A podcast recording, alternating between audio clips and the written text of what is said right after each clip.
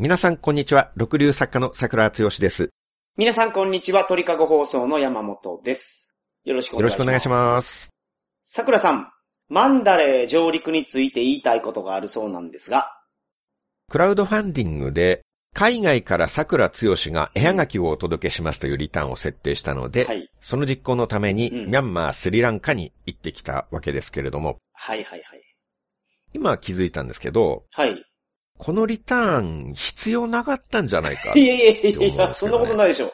喜んでましたよ、みんな。直筆のハガキが来た、言うて。あのー支援のお礼としてはい絵はがきを書きに、ミャンマーとスリランカに行ったら、うん。収支が結局プラマイゼロなんですよ。あその旅費で。はい。ミャンマー、スリランカ40日も滞在してましたけど、はいはいはいはい。自費ですよ。山本さんのサポート一切なし。旅費全部桜剛持ちですよ。はい。これなら絵はがきのリターンを設定しないでミャンマーにも行かないのと収支は変わらなかったんじゃないかって。まあ、収支は変わらなかったとしても、クラウドファウンディングに協力いただいた方の幸せが、幸せ度数が増えましたから。幸せの相和が増えたということは成功だったってことですよ。リスナーさんの幸せが増えたって1円にもなりゃしないですから え、まあまあ、あまあ、そうなのかな。ね。それで言うと、山本さんはリターンのために一番遠くてどこまで行きましたか？一番遠くて、えーっと、ニオドブルーですね。ニオドブルー。はい。それは国で言うとどこですか？あの、日本ですけど。高知県ですね。高知県ですか？まあそうですね。高知県にお住まいでしょ？まあそうですね。高知県に住んでます。はい。お住まいのところで出かけてるところが一番遠いんですか？まあ今回のクラウドファンディングで言うと、あ、東京や東京に行ってます、東京に。クラウドファンディングで。飲み会で？飲み会じゃないです。あのー、冊子あるじゃないですか。あの冊子を送り返すアドレスを東京のアドレスにしてたんで、はい。それの未到着っていうんですか？到着できなかったやつが東京に溜まってたんで、それを取りに行きました。ああ、なるほど。うん東京っていうのは国で言うとどこですか？まあそれ日本ですけど、日本は日本日。本でしょ。僕住んでますもん、確かそこに。超近所ですよ、それ。いや、まあ僕そうですね。はいはいはい。結局近所じゃないですか。うん。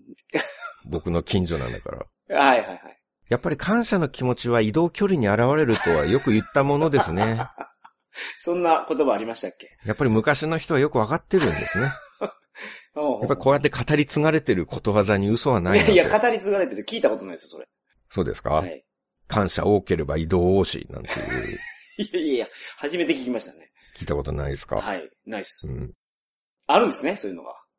うーん。まあ、あるかないかっていうことはこの際問題じゃないですね。それが問題でしょ。それが論点なんですか。遠くか近くかっていうところが今うんうのん問題じゃないかと。あ、なるほど。僕なんて最高でスリランカの首都スリジャヤワルダナプラコってまで行ってるんですから すね。それはすごい。インド洋ですよ。はいこれはリターンの労力のバランスが取れてないなって思うんですよね。はいはい。だから、せめて新居に招待してもらうくらいのことはしてもらわないと納得できないですね。誰をですか？僕をですよ。買ったばっかりのコーチの家にね。はい。10匹の元気な犬を引き連れて遊びに行きますよ。いや、やめて。やめてくださいよ。桜剛とワンワンズで、新山本邸を荒らし回りに行きますよ。ティッシュというティッシュは全部引き抜かれて、部屋に大散乱ですね。あおしっこ自由自在あ。です。やめて。で全員でおそ松くんファミリーのようにもう隅から隅までズドドドドドドって走り回って、で、嵐のように去っていきます。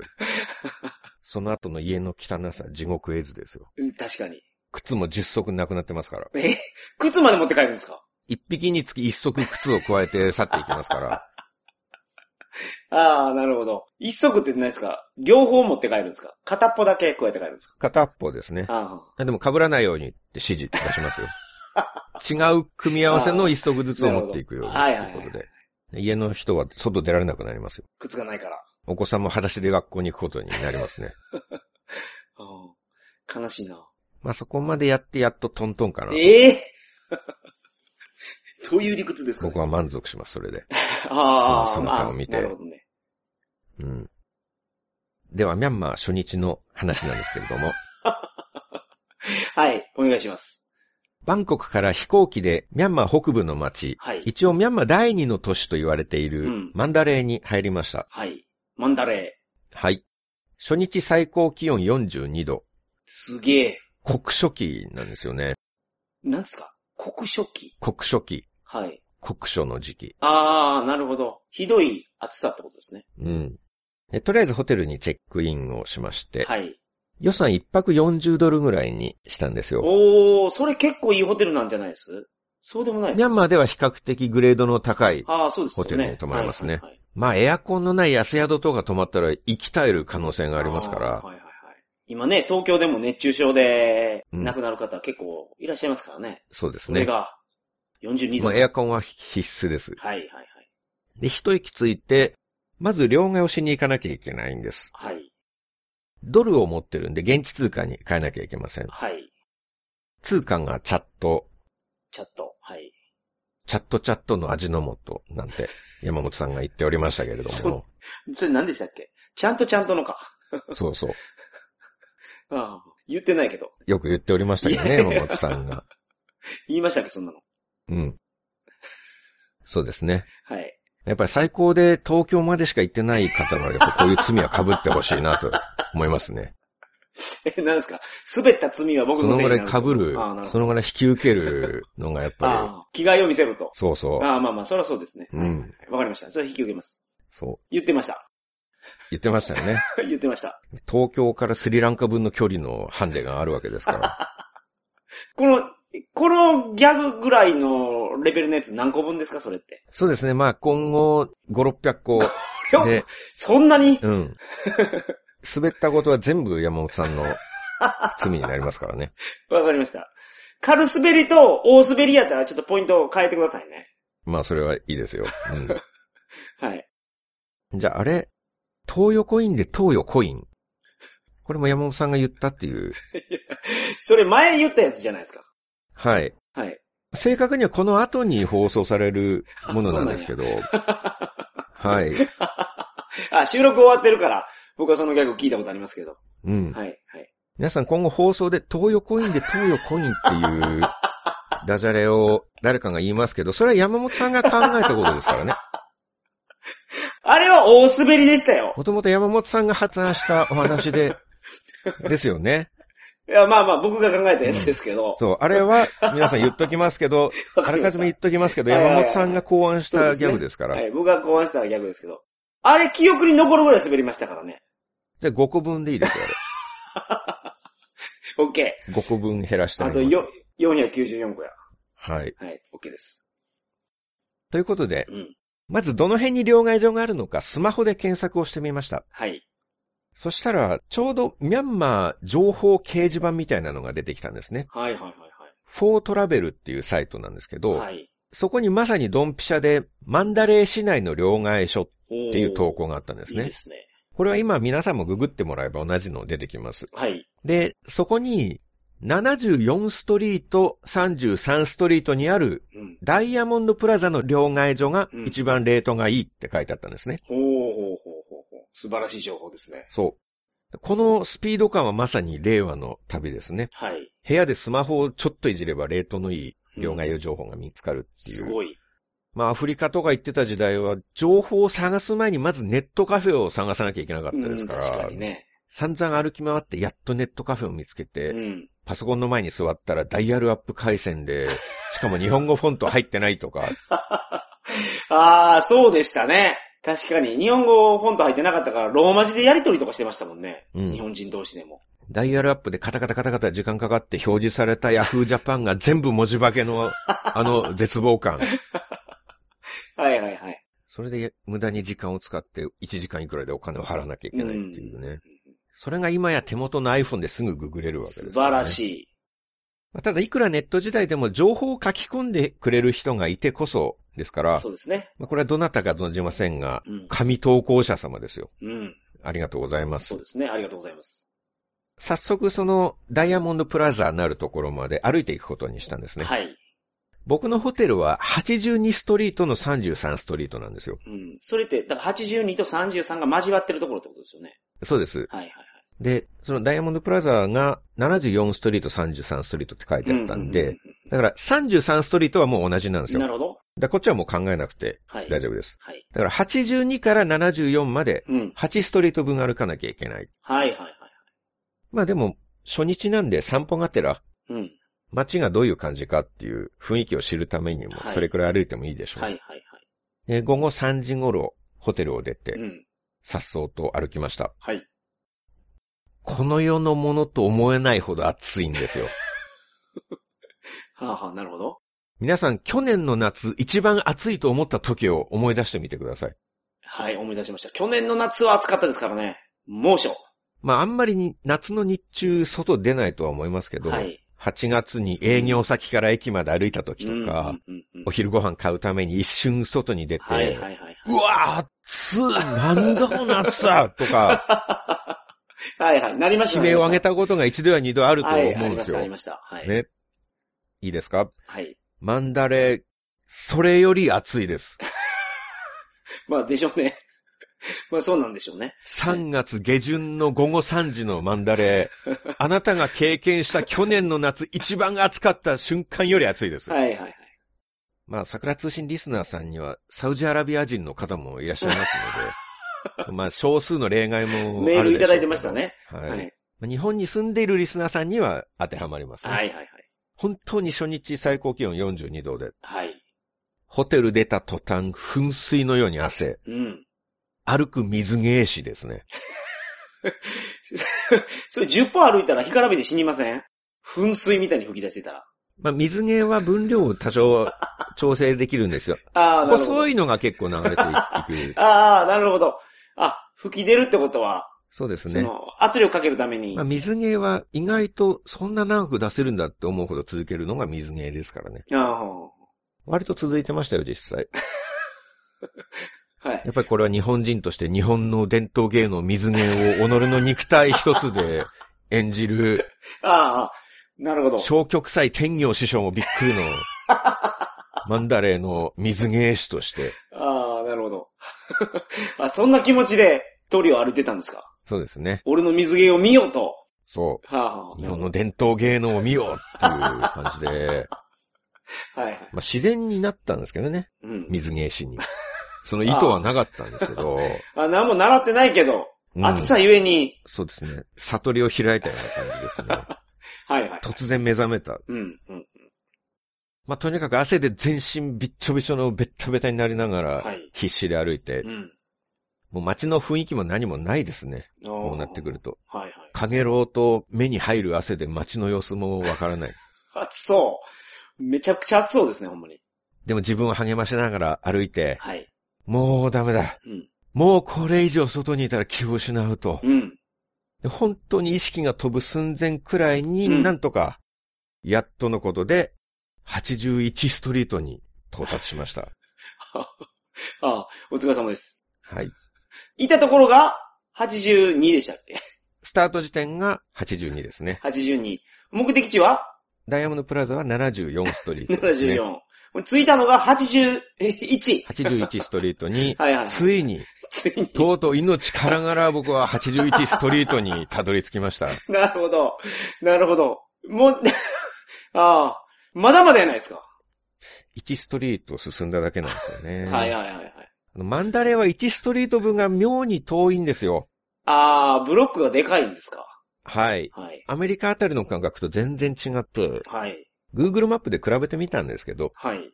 ニューヨークで1ストリート移動する幅が2センチだったんですよ。はい。はい。はい。同じ縮尺で、うんマンダレーの1ストリート分は4.7センチだったんですね。なるほど。2.35倍なんですよ。はい。広い。はい。しかもコンビニみたいな休めるところが全然ないんですよ。あー、なるほど。一応ミャンマー第2の都市なんですけど、びっくりするほど何もないんですよ。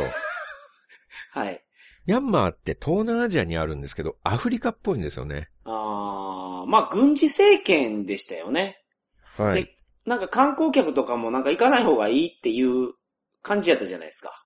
うん。ちょっと前まで。まあ、行きづらかったですね。はいはいはい。行けるところが限られてうんうん旅。でその旅してて雰囲気がアフリカなんですよね。なるほど。特に移動中とか雰囲気がアフリカだな。てはい。わかりますよね。いや、僕アフリカ行ったことないんで。人の話しか聞いたことないですけど。まあ、街をふらふら歩いててもうん。雰囲気がアフリカなんですよ。はいはいはわかりますよね。い。いや、いやだから、行ったことないから想像しかできないですけど。うん。石田祐介さんも言ってました。お僕がミャンマーって雰囲気がアフリカじゃないですかって言ったら、いや、俺もそれ思った雰囲気がアフリカだよねってはいはい。言ってました。はい。わかりますよね、これで。いや、だから、何回も言いますけど、僕アフリカ行ったことないんですよ。石田祐介さんはアフリカ行ったことあるんですよね。はい。桜さんもアフリカ行ったことあると。うん。だからわかるんですけど、僕行ったことないので。まあ、未開の地っていう感じですね。ああ、なるほど。まあ、マンダレはまだしも特に長距離移動中はそれをすごいうん感じます。うん。ううんんで、ともかく暑いけど、避難できるような空調を効いてる店もないんですよね。はい。高い建物がないから日陰すらないっていう。おー、なるほど。で、まあ、そんなこんなで意識朦朧となりながらも、うん。なんとか一歩また一歩とはい。こう進め、はい。体重の半分の量の水分を失いながら、いや、それ死んでますよ、それ。それは。いや、まだ残ってます。人間の体はだいたい70%が水分と言われているので、まだ20%残ってます。いや、70%水分で全部出たら、ぜ全部出るまでじゃないですよ。それライフじゃないんで。多分、10%とか減ったらもう、生命の危機やと思いますよ。50%失ってるんでしょ、もう、すでに。ああ、致死量です、それ。10%でやばいんだ。はい。もう僕は水芸師として、うん。まあ水芸師だからなんとかそこは。命を保ちましたけどねなる。ほどね。一般の方だったらこれはもうはい瀕死の状態だと思いますけど。死んでると思う。瀕死っていうかもう死んでると思います。まあそんな風に干からびて、うん。ようやく命からがらうん。80ストリートにたどり着きました。さらにもう一本。うん、はい。遠いんですよ。74ストリートはるか先なんですよ。はいはいはい。一応80ストリートは街のメインロードうんっぽくて、うん。そこだけやや栄えてたんですね。おー、よかったですね。オアシスがありそうん。う。うん。で、一応交差する道の少し先に一軒だけ小さめのデパートっぽい建物が見えたんいいですね。ですね。はいはいはい。で、あそこまで行けば多分涼しいだろうと思ったんですけど、うん。余計な距離を一歩たりとも歩きたくなかったんですよ。なるほど。行ったら戻ってこなきゃいけないですから、はい。まだミャンマーでの一つのタスクもこなしてない僕にはい。休養を取る資格はないなとうん。うん。いうことで、まあ、お金もないしね。入ったところで。うん。今、両替に行ってるんですもんね。そうですね。現地通貨は、はいはい。あ、ドルが使えんのかけど。ドルは支払いはできないですね。あー、なるほど。じゃあやっぱ両替省に行かないと。うん。うんで、また気力を振り絞って一歩一歩、はい。猛暑の中を歩き、うん。さすがに中略させていただきます。はい。本当は略したくないですけどね。僕は略せなかったんですから、まあね。歩いてるから。うん僕は中略したくてもできないわけですよ。はいはいはいそれがね、うん。もう同じ話を何回も聞くのはめんどくさいなんていうのは、それちょっと贅沢にも程があるなと思うんですけども、はい。中略してもらえるありがたさを噛み締めてほしいなと思いますよ。いちいち恩着せがましいですね、それほんまに。僕はもう全ストリートを略さず歩いたんですから、いや、まあヘロヘロまあ、それはわかりますけど。はいはい、わかりました、わかりました。じゃあ、もうその、それには感謝して、はい、ちょっと中略をお願いします。はい感謝させていただきます。はい。あの、一回お礼を挟んでください。わかりました。東京の方に向けて、皆さんも一回お辞儀をして、皆さんも一回頭を下げて、ちょっとね。あ僕だけじゃ足りんと。はい。ああ、なるほど。じゃあ皆さんすいません。皆さんのあために中略しているわけですから。ああ、そうですね。皆さんごめんなさい。ここは、あの、ちょっと、あの、頭を下げていただいて。はい。はい。あ、下げました。みんな下げましたよ。わかりまもうしっかり下げました。すじゃあ先に進みましょう。お願いします。受け止めました、皆さんの気持ちは。はい。で、70ストリート台に入ると、うん。心なしかだんだん治安も悪そうな感じになってきたんですよね。おー、なるほど。車もあんまり通らない、うん。なんか錆びれた感じで、うん、うん、うん。で一個だけいいですか？はい。70後半ストリートうで、ん。道端にバイクが止まってたんですね。はい、はい、はい。小型のバイクうん。なんです。うん。で、人は乗ってないんですよ。はい。バイクの後ろに大きめの台車がくっついてるんですね。はいはいはいはい。で、その台車にうん。ステージの土台みたいなのが建てられてたんです。はあ、ステージの土台。はい。体育館でステージとか組まなかったですか？何枚も重ねて。体育館で？それ何の時にですか？なんか壇上を作るとき、あのーステージを作るときに何枚も重ねるじゃないですか。重ねるっていうか、組み合わせるじゃないですか。板みたいなの。えええ、その、運動会の時に、校長先生が立って喋るような台ですか？うーん。まあ、それ一個だけでしょ、台は。はいはい、そうです。まあ、金属でできた。ステージを作るときは、ああいうのをたくさん組み合わせるじゃないですか。おー、なるほど。はいはいはい。広いから、ステージって。ステージはね、はい。校長先生が立つ台よりちょっと広くてちょっと低め。うん、なるほど。それから厨房のテーブルかもしれないなと思ったんですけど、はい。あの、レストランの厨房のテーブルって銀色の、なんか調理台みたいのがあるはい。ありますありますあります。多分ステンレスステンレスですよね。はい、ですよね。食材を直置きできるような。素材だと思うんです。うんあのテーブルみたいな質感で、はい。でも高さがその調理台ほどはなかったんで、うん。形としてはステージの土台にも見えたんですけど、はい。まあそういうかなり大きめで、多分ステンレス製の、なんでこのサイズのものを台車で運ぶんだっていうぐらいの巨大で重そうな四角いテーブルはい。かステージの土台うん。が横になって台車に立ってたんですね。ああ、ははは。横になって、だからテーブル、ステージの形じゃなくて、それがもう、横になってるか縦になってってことですよね。そうですね。はいはい。あの、和室でご飯食べるテーブルとかって使わないときは壁に立てかけて。はいはいはいはい、わかりますわかります。あんな感じで。なるほどなるほど。立ってるんですけどはいはいはい。ただ台車は横の壁がないんでう、ん。ただ垂直に立ってるんですよ。支えとかはなくて、はいはい。バランスをとって立ってる。はいはいはい。で、進路上に、僕の進路上にバイクと台車があったから、うんその脇を通り過ぎようとしたんですけど、はい。通り過ぎにかかる直前、うん。今まさに目の前に台車っていう時に、うんその垂直に立ってたステージが、僕の目の前2メートルぐらいで突然バターンズオーンってものすごい音立てて倒れたんですよ。はい。あたり一体が振動し、土煙が上がってる そんな感にじ。、そりゃ大げさやけど。まあ結構でかいやつやったってことですね。はい。はいはいはい。僕の行く手がテーブルに塞がれる形なんですよ。なるほど。誰か俺の命狙ってるのかって。倒れるのあと3秒遅かったら、はい。僕がもう少しテキパキ歩いてたら下敷きですよ。はいはいはい。テーブルの足を下にして倒れたから、うん一応ちょっと空間はあるんですよ。はい。ペシャンコに潰されることはなかったでしょうけど、うん直撃してたら骨の一本ぐらい折れたと思うんですよ。おー、なるほど。あと、テーブルの足の角とか、はい、はい。ステンレスの縁とかで体をズリズリズリズリ痛って削られて、皮ずるむけ、肉ざっくりで血まみれになってたと思うんですよ。はいはいはい。いや、本当にあと3本ぐらい僕進んでたら、そう、はい実際そうなってましたよ。はいはいはいはい。いや、本当に敵の旅行作家の差し金かと思いましたね。敵がいるんですかうん旅行作家に。僕が7年ぶりに旅行記を出版しようとしていることを知って、先輩の旅行作家の誰かが殺し屋を雇って、はい僕をは抹殺して出版を阻止しようとしたんい。じゃなないるほど。なるほど。誰かはわからないですよ。はい。犯人の特定は難しいですかうんら。まあそうでしょうね。うん。まあ、ただここは海外ですよ。はい。えー抹殺なんていうのはブラックな行為じゃないですか。うん。そしてここはロードですよ。はいはいはい。路上ですからね。ロード。はいはいはいだから、はい。うん。まあ、海外、ブラック、ロード、はいはいはい。まあ、そのあたりの単語が、もしかしたら犯人を特定するあキーワードになる。るかもしれないですよね。なるかもしれない。うんはい。あるいは下川雄二さんあたりかもしれないですけどね。えそんなに老舗の作家さんが？旅行作家でミャンマーに強いのは下川雄二さん。ああ、そうなんですか。殺し屋にコネクションありそうです。うん。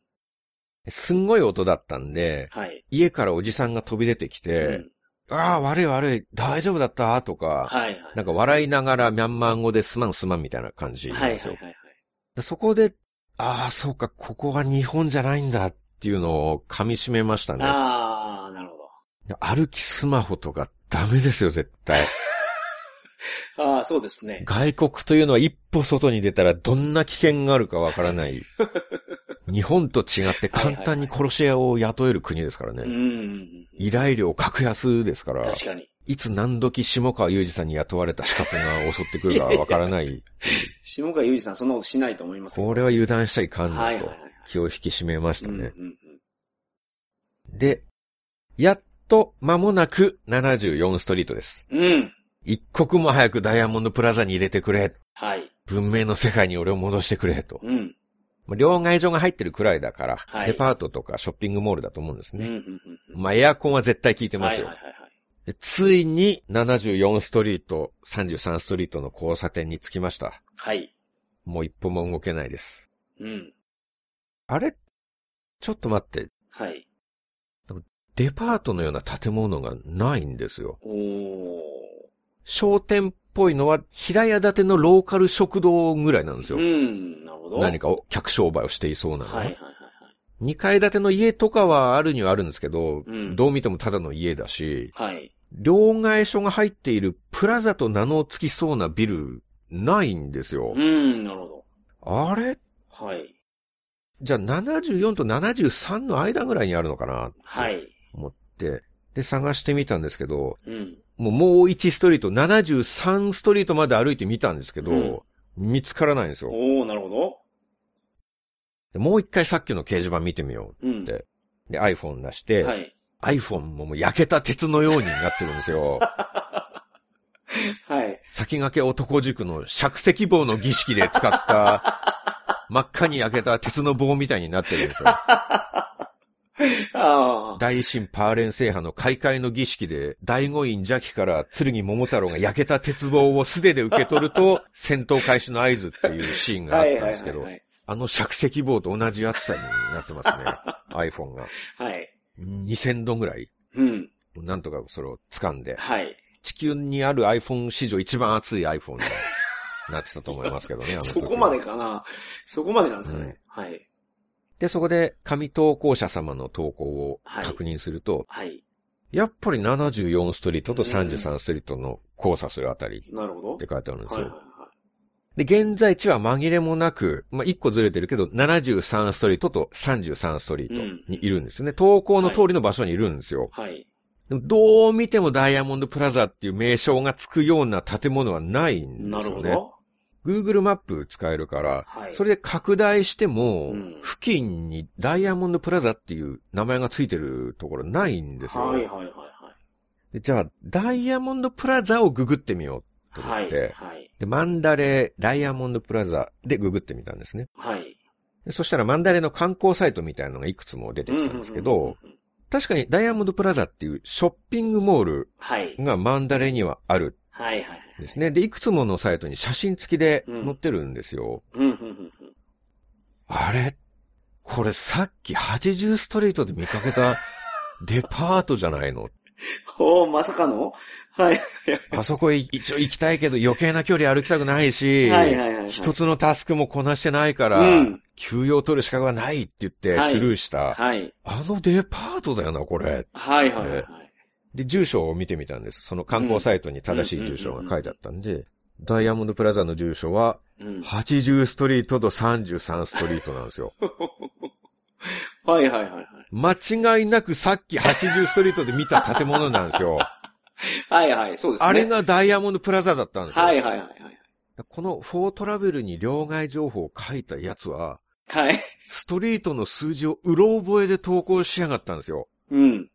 移転とかじゃないですよ。なあ。そんな新しい感じのデパートじゃないし、はいはいはいはい。割と年季入ってる感じだし、うんうんうんまあ、この今いる74のあたりは、到底デパートが昔あったみたいな、そういう街並みじゃないんですよ。はいはいはい。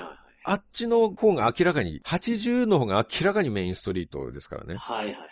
だから投稿者が、うん。80ストリートをもう、うろ覚えで間違えて74って書いてるんですよ。なるほど。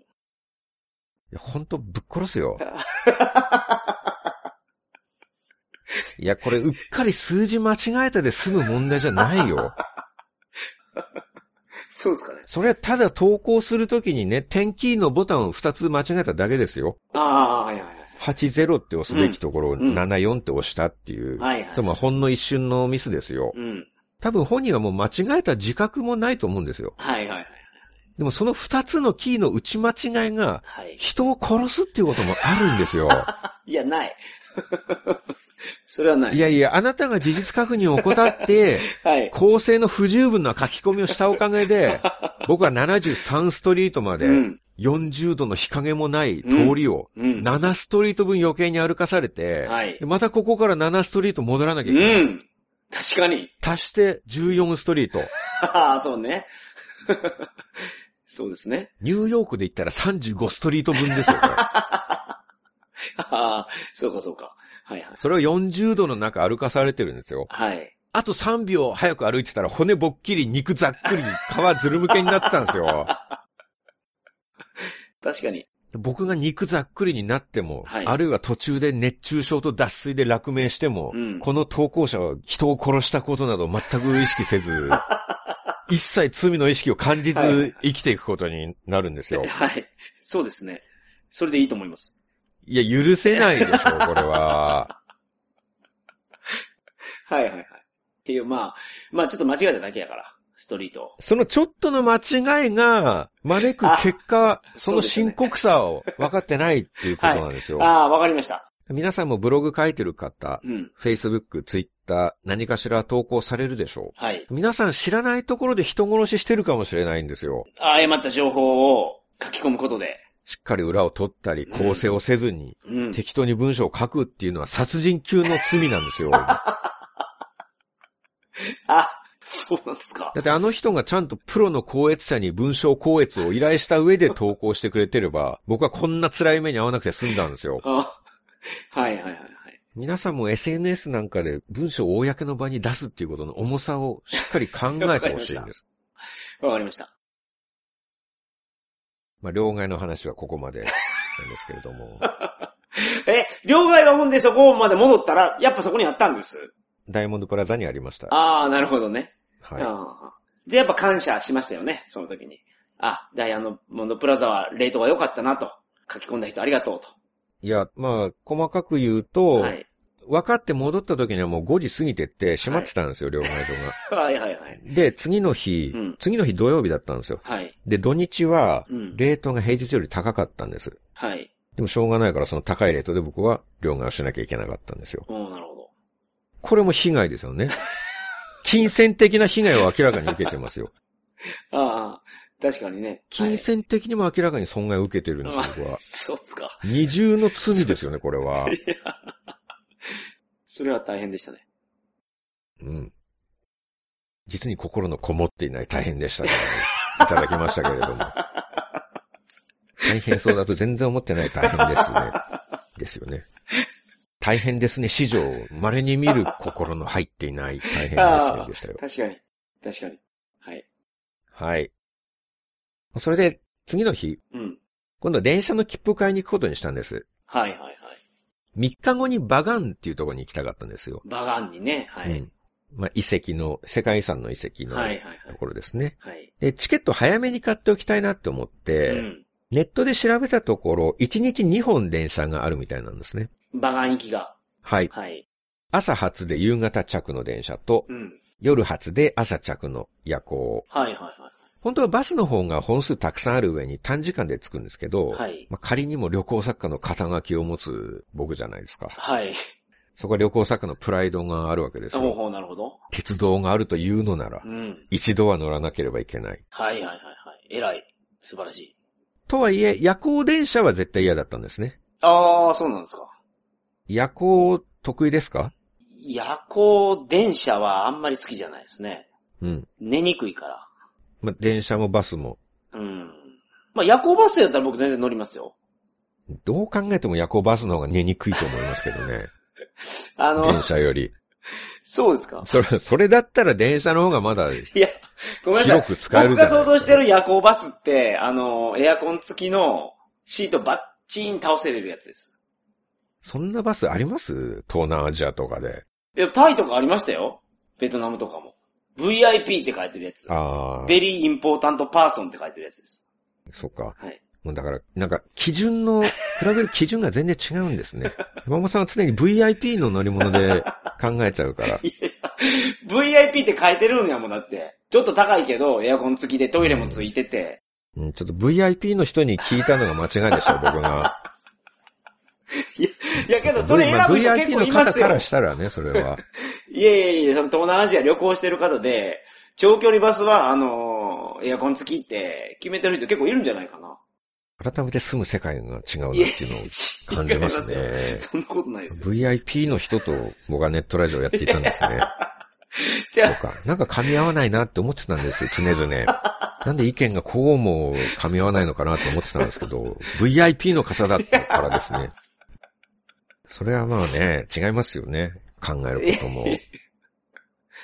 まあ夜行、僕は夜行の移動って移動自体がそんな嫌かっていうとそうでもないんですけあ、ど、はい。あの夜行は夜出発でしょ？はい。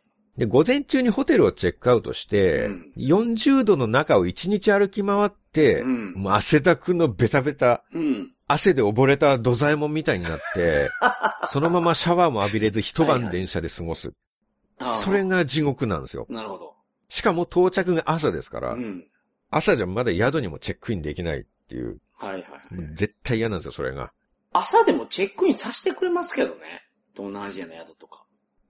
まあ、それは VIP の方が行けば それは、あ、よくお越しくださいました。もう、あなた様のためならいつでも部屋はご用意しておりますっていうふうになるじゃないですか。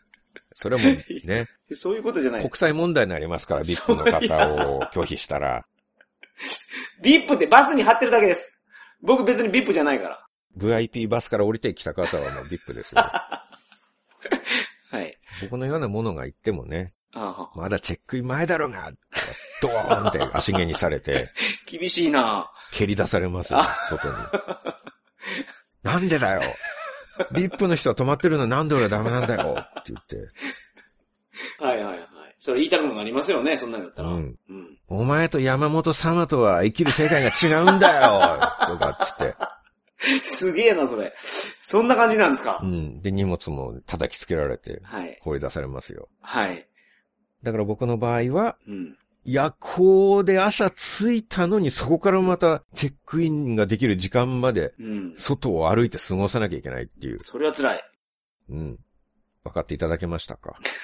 一般庶民の旅人の辛さがご理解いただけましたか？ここで、ついに。いやこういう世界もあるんですよ。そんなに値段も変わらんけどな。その VIP バスも。まあわかりました。はい。はい。なので、うん。朝初の切符をうん買いたかったんです。はいはいはいはい。で、マンダレー駅が、うん。1階が乗り場っていうかホームになってて、はい。で、2階が切符売り場なんですね。はいはいはい。売り場は、うん。階段を上がって2階に行くと、人がいる窓口が5、6個並んでるんです。はいはいはいはい。ブースっていうんですか、うんうん窓口っていうんですか、うんで、5、6個並んでる窓口が、こっち側と向こう側にもあるんです。こっち側と向こう側。二塊あるんですね。その5、なるほど6個の窓口がついてるブースが。はい。で、とりあえずこっちの売り場に行ってみようと思って、うんうんうん一応売り場の手前に何らかの一覧表が書かれたボードがあるんですね。はい。おそらく、どこ行きが何番窓口で売ってるみたいな、そういう表だと思うんですけなるほど、なるど、ほど。はいはいはい。でもミャンマー語一文字たりともわからないんですよ。確かに、これ写真見てますけど、これ はわからん。いや、ほとんど視力検査の記号なんですよ。ミャンマーの文字。確かに。これ見てると、右、上、左下とか言いたくなりますね。そうですね。全然わからない。わからない。これはわからん。どこが欠けてるかはわかります。だから、白検査みたいに、ね。検査の表だとしたらね、どこが欠けてるかはよくわかるんですはい。けど、アルファベットの C がなんかくるくるくるくる回ってるだだけですもんね、これ。うんう、んそんな感じなんですよ。はいはいはいでも文字として見た場合は本当に全くわからないんはい。ですよね。うん。うん。まあ視力検査の表ってひらがなが並んでる場合もあるじゃないですか。ああ、はいはいはい。ありますね。たとか、うんにとか、はい。みとか答えるやつ。はいはいこれミャンマーの検査表は、ミャンマー語の文字が並んでても、右とか下とか、ミャンマーの患者さん言っちゃうんじゃないか確かにね。思いますけど、確かに。そっちを答えたくなりますよね。紛らわしいんですよ。はいはいはいはい。これなら文字化けのヤフージャパンの方がまだなんとなく意味がわかりそうなっていう。まあ、どっちもどっちですけどね、これ。まあ、とりあえず途方に暮れますよね。まあこれ見たところでね、うん。わからない。どうすればいいかわからないですよ。うんうんうん。で、そしたら多分もう僕の途方に暮れた顔を見て気の毒に思ったんでしょうね。はい。親切な人がう、ん。どこに行きたいんだって英語で声かけてくれたんですよ。おー、いいですね。はいはいはい。ああ、よかった。あの、バガン行きの切符買いたいんですはい。言うと、その表を見て、あバガンは一番窓口だなって言って教えてくれたんですよ。おー、素晴らしい方ですね、それは。うん。はい。おー、ありがとうございます。はいはいはい。地獄に仏。はいはい、まさにそうです。一番の窓口を見ると、人が全然並んでなかったんですね。ほうほうほうほうこれも超ラッキーですよ。はい。で、一番に行ってう、ん。あらかじめメモ帳に日付と、うん。 morning、バガン、 one person って書いてたんですよ。おー、素晴らしい。用意周到なんで。はいはいはい。でも中国旅行から癖になってますね。うん、なるほど。メモで用意するのは。はいはいはい。で、それを見せながら、I want a ticket to バガンってうんうん。言ったんですね。はい。そうすると窓口のおじさんが、ああ、それはここじゃ買えないなって言うんですよね。おー、そうなんや。僕の大嫌いな答えなんですよ。すま、ああ、確かにね。外国の交通機関の窓口でどこどこに行きたいですって伝えて、OK って言われて発見手続きに入るか、うん。そんなのないなって言われるか、うん。生きるか死ぬかぐらいの違いですよ。はいはいはい。切符が買えないってことは移動できないんだから。確かに。はい。移動できないってことはもう日本に帰れないってことになるんです いや、そこよ。まで？そこまで悲観的なんですか？一生この辺境の街で暮らさなきゃいけないのかって。いやいやいやいやいやいやいや、それ悲観的になりすぎです。当然言葉も喋れないから、仕事もできず、はい。正直金が尽きたらホームレスですよ。ちょそれ想像力たくましすぎるだけなんで、そこまで、あの、深刻じゃないです。まあそういう傾向はありますけど、僕はもう切符を買えない瞬間そこまで連想しちゃああ、うんですよ、ね。なるほどね。はいはいはいはい。そうですね。クリエイティブな頭の構造をしてるんですね。そう。それはそうなんで。すかね。はいはい。まあこれは潔癖症の特徴かもしれないですね。はい。だから、釣り革を見るだけで、その釣り革から、陰陽太郎さんとか、まで想像がいく、ああ、ね。幅広く想像いきますから、あはいはいはい。ものすごい絶望なんですよ。はいはいただ、そこからがミャンマーは一味違って、はい。はい。僕がそこでショックでパラライズ状態になってたんですけど、麻痺してたと。はい。はい。その窓口のおじさんが続きで、うん。ここはナイトトレイン専用の窓口だから、おー、優しい。アナザーカウンターに行けっはいはいはいはい。て言うんですよね。はいはいはい。だから、こっちの売り場と向こうの売り場が二塊なるほど。あるから、だから向こうの売り場を指さして、はいあっちの一番カウンターに行きなさいってはいはいいうふうに言われたんですよ。なるほど。これは奇跡ですね。あもう日本に帰れないんじゃないかと。そう。この辺境の地でのたれ死ぬんじゃないかと思ってた桜さんにとっては。ここで人生の終焉の地かと思っていたところ、はいはいはいはい。まさかの対案を示される、はいはいはい。地獄に垂らされた雲の糸ですよ。いやー確かに。ミャンマーの人優しいですね。これで首の皮一枚繋がりました。いやいや、感情の起伏が激しすぎますね、ほんまに。一喜一憂しすぎ。そうですか？する場面じゃないですか、ここは。いや、まあ、想像力たくましいとそうなんですね。大体そうなると思うけどねならんやろならんやろ、そら。山本さんのような人間の心を持たない人は、ここでもそんなダメージを受けず淡々とはい。行動できるかもしれないですけど、はいはいはい普通の喜怒哀楽を持つ人間だったら、アップダウンしますよ、やっぱり。ああ、あなるほど。そうですか。うん。感動でジーンとしましたもん、僕あは。あ。その優しさに。なるほどね。山本さんは感動という感情をもうなくしてますから、い やいやいやいやいや。この気持ちわいや、からないなくしてかもしれないないけどね。ですけれども。そんなことで感動しないですよ。そんなことと言いましたね、今。そんなことなんですか、この、いミャンマーの方の親切ここはな。いや、そらそうでしょ。ここ夜専用のチケット販売所やから昼間のやつはアコやからアコ行ってって言われたんでしょうん。それ感動します、それで。だってもうダメだと思いましたからね。ああ、もうダメだと思ってたらね。はい、はいうんはいそう、そうか。そうか、そうか。はい。はい。やっぱ名誉の恐怖が染みついてるんじゃないですかね。ああ中国で。うん。まあ中国やったら名誉で終わりですかそうなんですよ。名誉で跳ね返されて終わり。ら。はい。ないって言われたらもう名誉で終わりでどっか行けっていう。で、絶望するっていうのを中国で何回も繰り返してたかあーそう確からに。。それは僕も中国で何回もありました。からここでも買えないなって言われたらもう、あ、もうこれで終わりだって。ああ、なるほど。名誉で終わりパターンだと思ってしまったんですよ。はい。でその揺り返しの感動があったんですよ、ああ、なるほどね。はいはいはい。その中国の名誉が前振りになってたと。そう、前振りがあったんですよ。この街から一生出られないんじゃないかっていう、マイナス。ス思考の絶望感に落ちかけてたところを間一髪、ああ、なるほど。おじさんが引き上げてくれたうんんです。うんうん。救世主ですよ。はいはい。確かに。メシアですよ、メシア。そこまでかな。ほんまに。まあいいっすわ。そうですよね。じゃあ昼間のカウンターに行かんといかんっすわ。そっから。そう。で、アナザーカウンターの一番。はい。こっちも空いてたんですよ。うんうんうんですぐそっちに行って、うん。はい。で、またメモを見せながら、うん。3日後、モーニングのバガン行きのチケットください。ってお願いしたんですね。はい。そうすると、窓口のおじさんが、うん。ああ、それはここじゃ買えないなーってええ言うんですよ。まさかの、もう一回名誉が、ええ桜さんの感情こで買えるって言われてきたんですよ。あ、せっかく払ってたのに。あ、でも、おじさん、また何か言おうとしてる？お、お、お、お。あ、そうだ。対案を示してくれるのがはい素晴らしきミャンマーう人ん、ですから、確かに。確かに。まだ絶望したらいけないですよ。うん、うん、うん。そしたら、向こうにアナザーカウンターがあるだろう。ほう。あっちの一番窓口で買えるからって言うんですよ。まさかの？あれ？え、それさっき言ったところ、お、に行けと。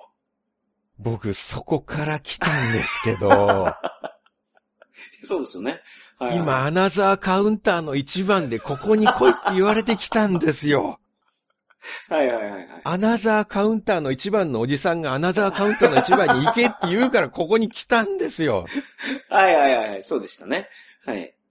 そう言いましたよ。うん。そのまま言いました。あっちの一番でこっちの一番に行けって言われたんです。はいはいはいはいはい。でも同じなんですよ。いや、ここじゃ買えないから向こうの一番窓口になって、はい、じゃあ次の人ってはい。ああ、はよ行けと。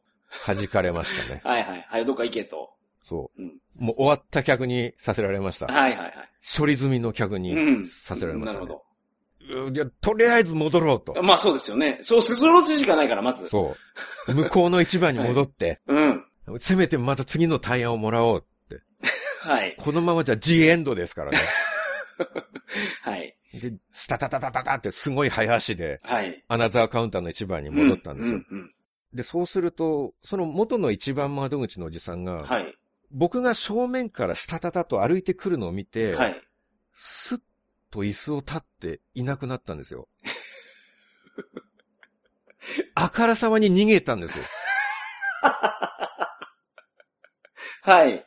追いかけて、うん窓口の下の小窓から顔を覗かせて、怖いな。すいません怖いな。ちょっとすいませんって呼びかけたんはいはいですよ。はい。まあ、桜さんも必死ですからね。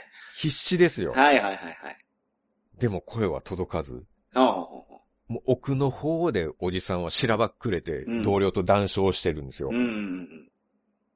ジ・エンドですね。はいはいはい。こうして僕は絶望感に落ちました。ああ。それ大変や。なかなかややこしい落ち方ですよ、今回。で最初一回絶望の淵から落ちそうになったところで、うんメシアが、はい。大丈夫か？って僕の腕をガシって掴めてくれたんですよ。うん引き上げてくれて上に。そう。ああ、よかった、助かった、うんありがとうございますうんって、ほっとしたところでメシアが、なんちゃってーって言って手を離すんですよ。はい。首の皮一枚残ったと思ったんだけど、はい残った首の皮をきれいにスパーンって 切られましたね。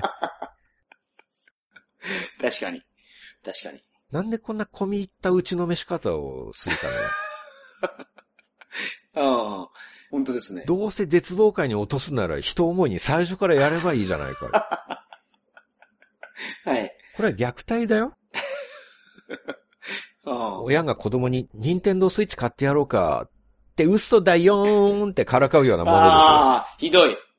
グレる。精神的虐待ですよ、これは。はいはいはい。これも下川雄二さんの差し金じゃないかと思うんですけど、関係ないです、それは。しばらく立ち尽くしましたよ。はいはいはどうしようもないですもん。い。うん。確かにね。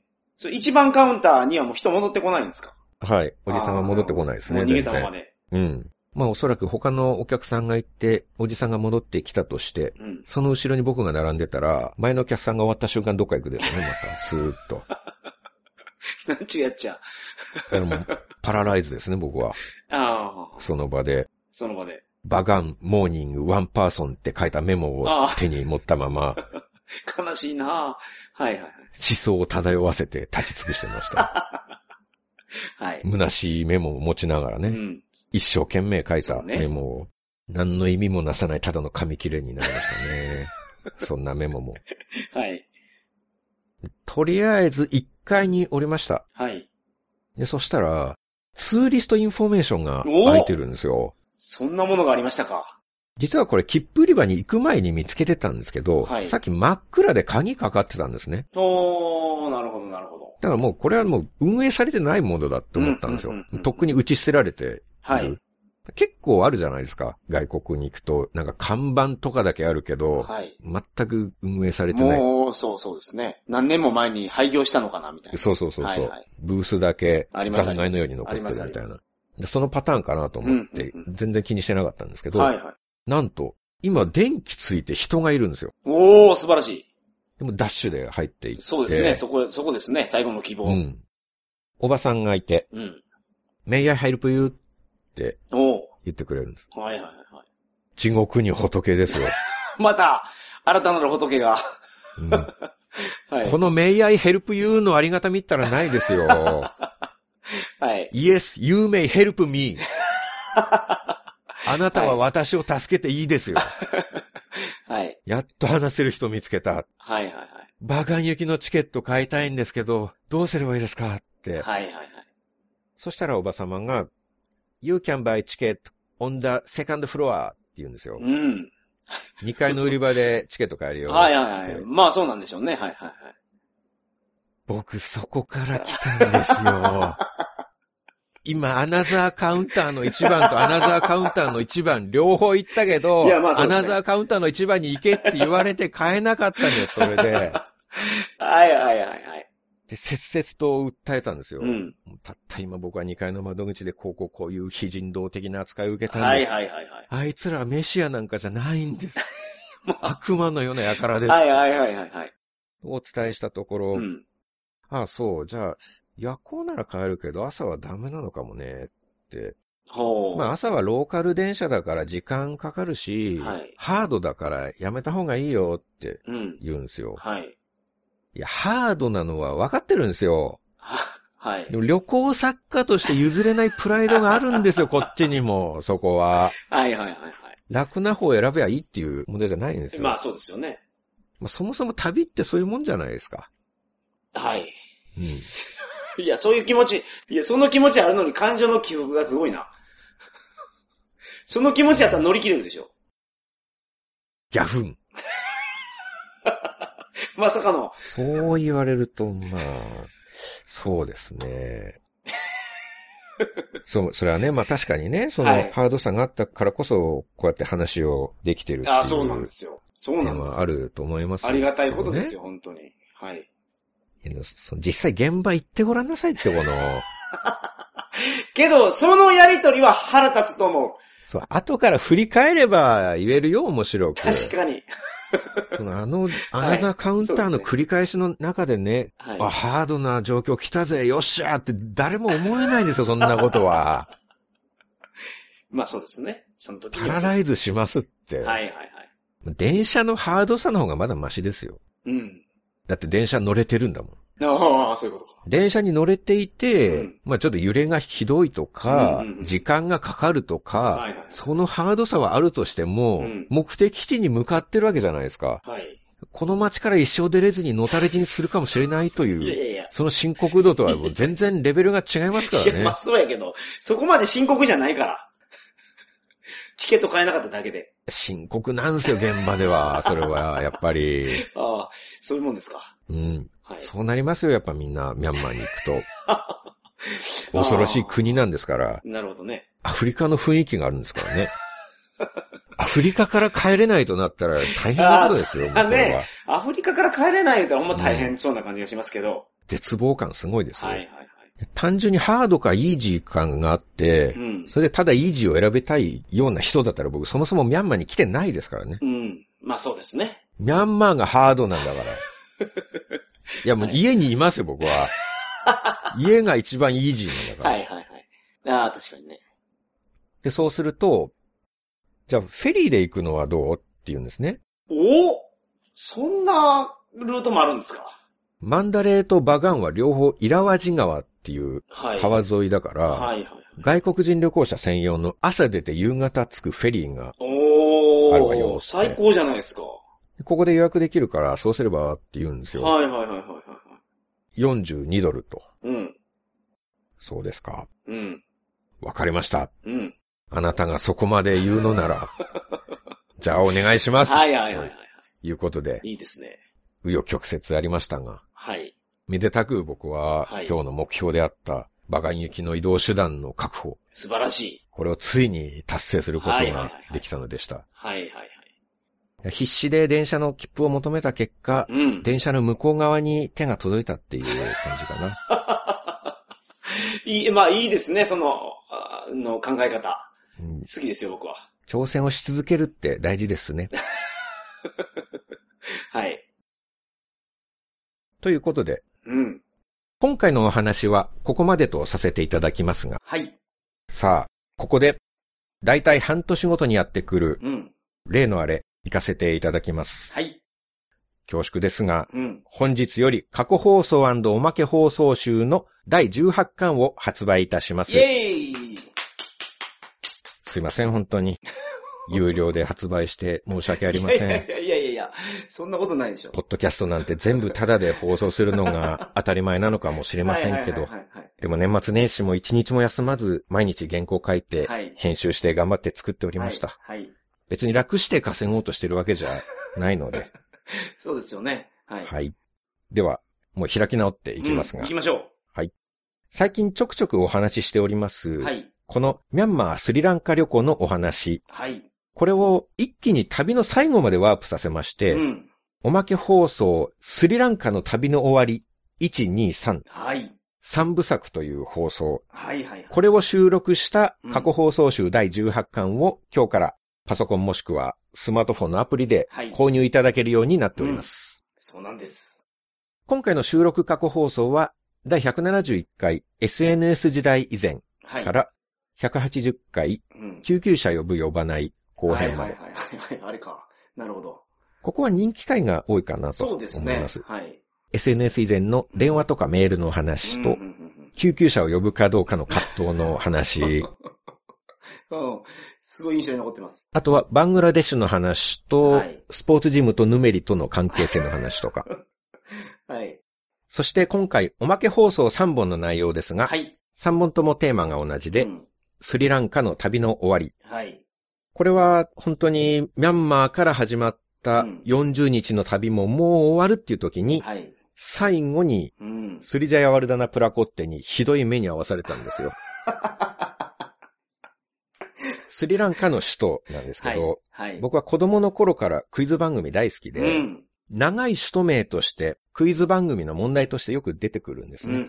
だから幼い頃からすごく馴染みのある街だったんです。はい。そのスリジャヤワルダナプラコッテにうん一度行ってみたいとうんうんうん。30年来の憧れを持って、はい。いよいよ旅の締めくくりにスリジャヤイカ略を訪れたところ。憧れは見事に打ち砕かれ、もう思い出したくもない街になりました。はい。危うく桜通信終わってるところいや、そうですよ。ね。最後の大事件で。